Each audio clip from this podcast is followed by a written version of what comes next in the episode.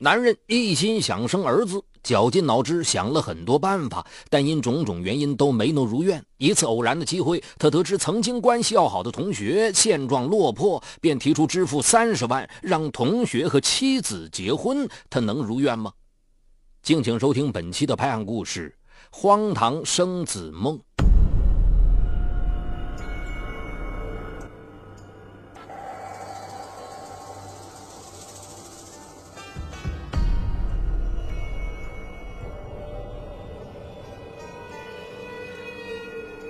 四月的一天，苏旭去一家业务单位办事，在走廊里碰见了一个似曾相识的面孔。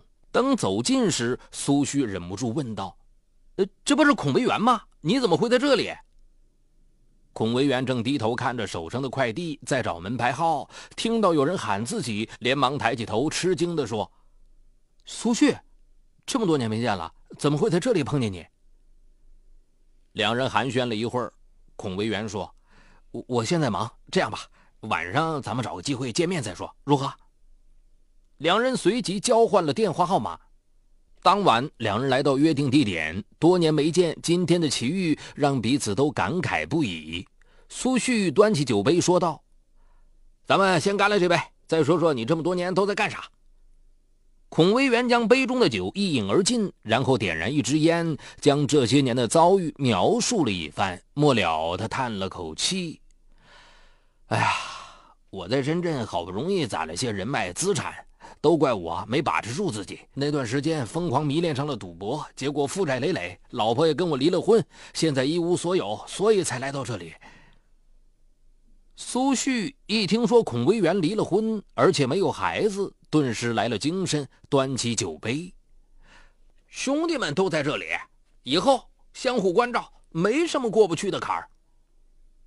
那晚，两人聊了很久，才醉眼朦胧地离开了酒店。在回去的路上，苏旭心情激动，他觉得压抑在心头多日的生子梦即将掀开新的篇章。今年三十八岁的苏旭出生在一个农家，凭着自身努力考入一所大学。大学毕业后，苏旭考入一家金融单位。工作认真，为人谦虚。不久，就有同事为他介绍了女友张林。张林在一家国企工作，工作稳定又清闲。二零零四年国庆，两人步入婚姻殿堂。第二年便有了女儿。按说苏旭的人生一帆风顺，可让他难受的是，父母思想传统。一听说苏旭生了个女儿，气得一下子挂断了电话。春节期间，苏旭带着妻女回家过年，父母经常对着他们唉声叹气。苏旭也想再生一胎，可两人都有公职，超生的代价他心里很清楚，此事便被慢慢的拖延下来。五月，苏旭的父亲被查出患有肺癌，此后便一直住院接受化疗。十月，苏旭接到父亲病危的消息，立即开车赶回了老家。父亲弥留之际，拉着他的手说：“一定要给我生个孙子，否则我死不瞑目。”安顿好父亲的后事，苏旭回到了太原。他下定决心，一定要生个儿子。一天晚上，苏旭在外面参加业务聚会，闲聊时，一个朋友说：“嗨，我的一个朋友有两个身份证号码，两个不同的名字。”他就是再找个老婆，也算不上重婚。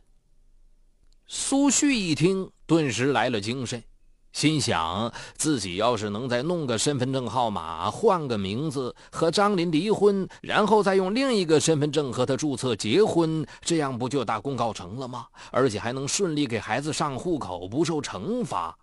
当晚回家时，苏旭就将这条妙计告诉了张林。张林一听，也觉得是个办法。可苏旭找了很多朋友，也没人敢给他违规办理新身份证。为了生二胎，苏旭急得像热锅上的蚂蚁，但又无可奈何。一天，苏旭和朋友吃饭，朋友开玩笑说：“嗨，你都当副总了，赚了那么多钱，干脆咱俩定个娃娃亲，要不然你的财产都拱手送给了别人，多亏呀。”一番话气得苏旭差点吐血，更加坚定了生二胎的念头。就在苏旭无计可施时，却无意中碰见了同学孔维元。当晚回家后，他就将此事对张林说了出来。最后，他说道：“咱俩离婚，你和孔维元领个结婚证，孩子出生后上好户口，再和他离婚，咱们俩复婚，这样孩子就可以名正言顺的带过来了，而且咱俩的工作都不受影响，这是个一举两得的好主意啊。”张林听了，气愤地说：“我看你是想儿子想疯了。”咱俩假离婚，再和你同学假结婚，被外人知道了，还不笑话死你？亏你什么馊主意都能想得到。此后，苏旭隔三差五就给张林做思想工作。苏旭现在职位高升，张林虽被弄得不胜其烦，但又担心他在外面乱来，只得答应了此事。做通张林的思想工作后，六月三日那天上班时，苏旭便打电话约孔维元晚上喝酒。苏旭是个有心人，自从上次偶遇得知孔维元的现状后，隔三差五苏旭就会和他联系。他知道孔维元喜好烟酒，每次见面时都会带些烟酒礼物相送。孔维元正处于人生的低谷期，好友的仗义相助，他内心感激不已。当晚，两个人酒酣耳热之际，苏旭突然抓着孔维元的手说：“兄弟。”我有个难言之隐，想请你帮忙。孔维元一听，哈哈一笑：“ 哈哈，我现在身无分文，要钱没钱，要本事没本事，光棍一条，能帮上你什么忙啊？别拿兄弟取笑了。”话没说完，孔维元端起一杯酒，一饮而尽。苏旭递上一支烟，点燃后，将心中的苦闷说了出来。孔维元听后，立即瞪大了双眼。苏旭说道：“这事儿请别人帮忙，我不放心。到时没人会怀疑这事儿的，我的工作也能保住。当然了，我不会亏待你。事成之后，我支付你三十万作为报酬，你考虑一下。”孔维元自命不凡，认为现在是虎落平阳，否则他怎甘心去送快递？只不过是没机会。现在突然有三十万摆在他眼前，而且又是一本万利的交易，他听了心里乐开了花。不过他还是很有城府的说：“我们是这么多年的兄弟，你的困难就是我的困难，我不想看到你这么不开心。虽然我将来再婚生孩子受影响，而且名声各方面也不好听，但这些我都不提了。我只想说，一切听从你的安排。”苏旭听了，感激涕零。孔维元这头也谈妥后，担心夜长梦多，苏旭做了各方面的努力。十一月初，张林发现自己怀孕了。苏旭得知后，抱着老婆说：“这个孩子来的简直是太及时了，要是能生个儿子，你就是我们家的大恩人了。”当天下午，苏旭就和张林办理了离婚手续。女儿归苏旭抚养，苏旭和张林共有两套房产，另有一套归张林所有。第二天上午，张林和孔维元领取了结婚证，并在第一时间将户口迁到了一起。办理好这些以后，苏旭这才轻松地叹了口气。他故意将离婚的消息散布出去，告诉了邻居和单位同事。为遮人耳目，心机很深的苏旭让张林和孔维元搬到了新家，住到了一起。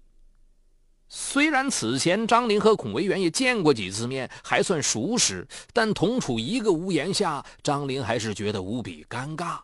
虽说各住一个房间。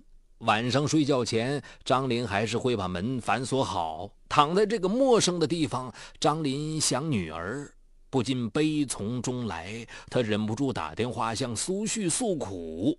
苏旭安慰他说：“这是没有办法的权宜之计嘛，你先忍几个月，等孩子生下来，你就是这个家的功臣，我一辈子都会对你感恩戴德，言听计从。”好在孔维元还算是识相，为了避免两人同处一室的尴尬，他大多都在外面逗留到很晚才回来，早晨也很早就起床出去了。孔维元是个离过婚的单身汉，而且正处于身强力壮的年纪。万一他要是对妻子图谋不轨，那自己岂不是赔了夫人又折兵？这样一想，苏旭心里非常不安，便先给了孔维元二十万，以求他不起异心。苏旭说道：“咱们是多年的兄弟，这点钱你先拿去做个生意，待孩子生下来之后，我一定不会亏待你的。”孔维元毕竟在外闯荡过，有见识。对于苏旭的担忧，他心知肚明。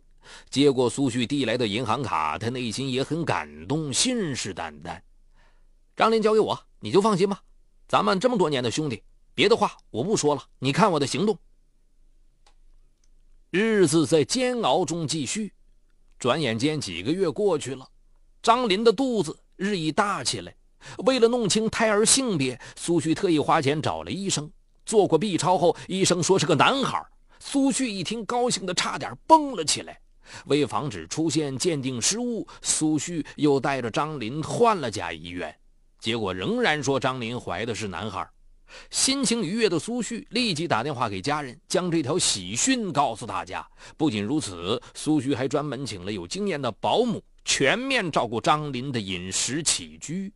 那段时间，苏旭的心情一直处于亢奋状态。一想到再过几个月就将出生的儿子，苏旭就觉得离婚这招险棋是下对了。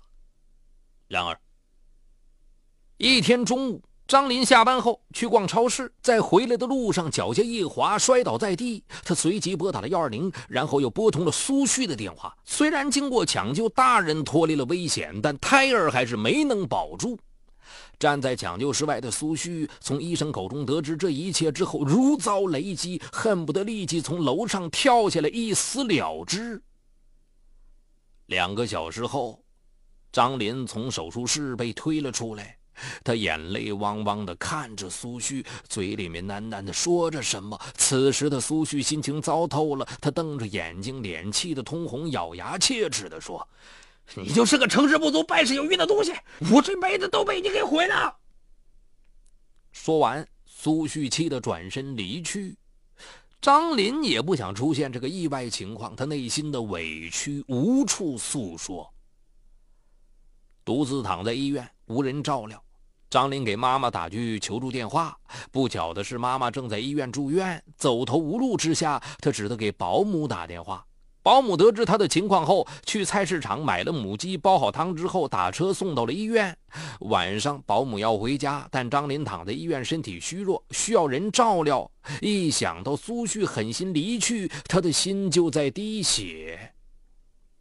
就在张林伤心绝望之际，孔维元却拎着水果、奶粉等补品出现在病房。张林吃惊地问：“你怎么来了？”孔维元有些尴尬，笑了笑说：“啊，是是保姆打电话告诉我的，出了这么大的事儿，苏旭心情肯定很糟。我现在生意也不是很忙，这几天我来照顾你吧。”张林听了，内心百感交集。那几天，孔维元边上班边照顾张林，有时他来不及煲汤，就会去饭店买老鸡汤。没想到平常大大咧咧、丢三落四的孔维元，内心却这么细腻。张林的内心很感动。出院前的一个晚上，孔维元正在病房里和张林聊天，没想到苏旭却不请自来。当他看到孔维元正在和张林有说有笑时，心头为之一震。孔维元见此，识趣地说：“哎，我正好有事我先走了。”孔维元走后，苏旭阴阳怪气地说：“哈，看样子我来的不是时候啊！我一来，你的心情就不好了。”气得张林半天说不出话来。出院后不久，张林对苏旭说：“咱们已经有个聪明可爱的女儿了，你又何苦这么折腾我呢？你看看我现在搞得有家不能回，我真受不了了。”苏旭咆哮道：“你什么时候再生个儿子？什么时候再回来？”由于流产事件，苏旭夫妻俩的关系变得日益尖锐起来。